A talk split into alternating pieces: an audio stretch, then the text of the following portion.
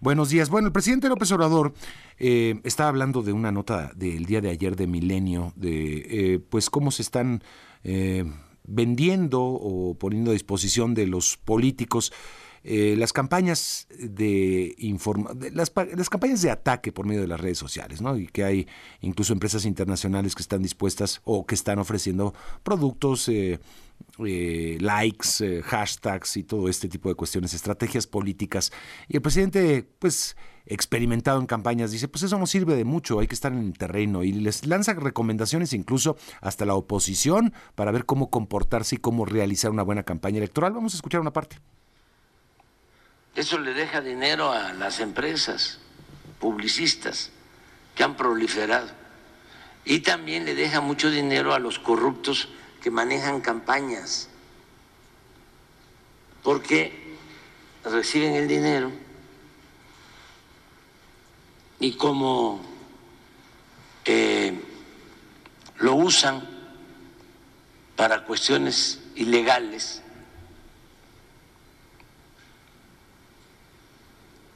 Entonces pueden robar con facilidad. Porque si esto les cuesta mil millones, ellos sacan mil más. Hay quienes quieren ser candidatos, saben que no van a ganar, pero como les dan dinero, por eso la reforma electoral igual los partidos y los vividores que se encargan de la publicidad en los partidos.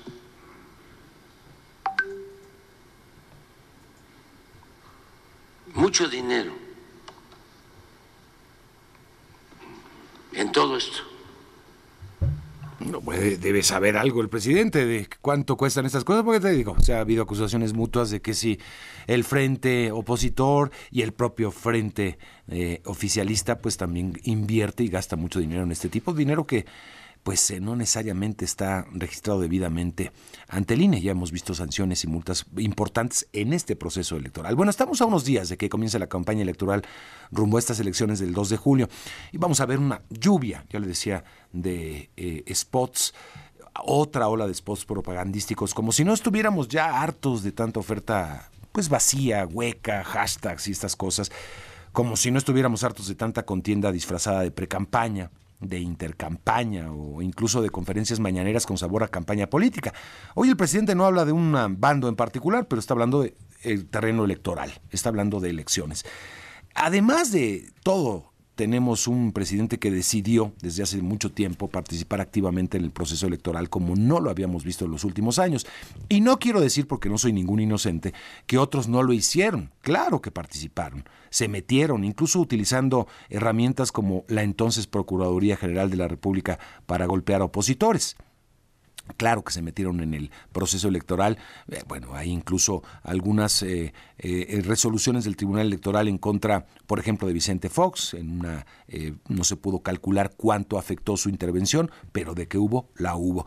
pero la hacían tal vez de diferente manera quizás guardando las formas para intentar no violar la ley. Aquí ha sido distinto. Vemos un presidente que nos revela, nos explica que tiene atribuciones morales, que tiene tanta autoridad moral, claro que él mismo se la adjudicó, que puede estar encima de cualquier ley, de cualquier constitución, de cualquier institución, y por lo tanto, él con su guía eh, moral, con su guía personal de la moralidad y la ética, puede moverse en terrenos pantanosos sin mancharse. Bueno, es lo que pensará él.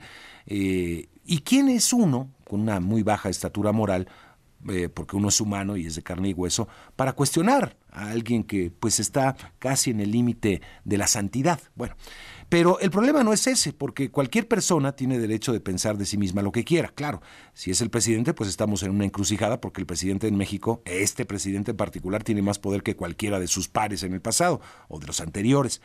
El tema es que el presidente ha decidido meterse en la campaña por decisión propia, interviniendo en el proceso electoral una, otra y otra vez. Y quizás intentando ser el, referente, el pararrayos de los ataques a su proyecto.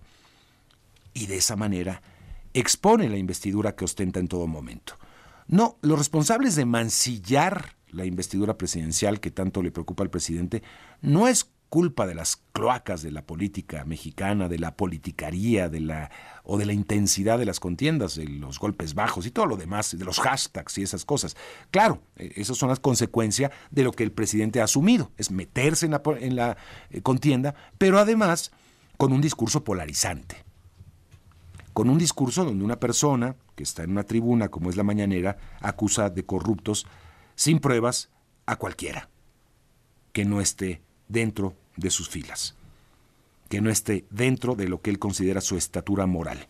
Y todos son corruptos, todos los periodistas son corruptos, todos los medios de comunicación son corruptos, todos los opositores son corruptos, todas las empresas son corruptas, todo lo que no era antes de él huele a corrupción.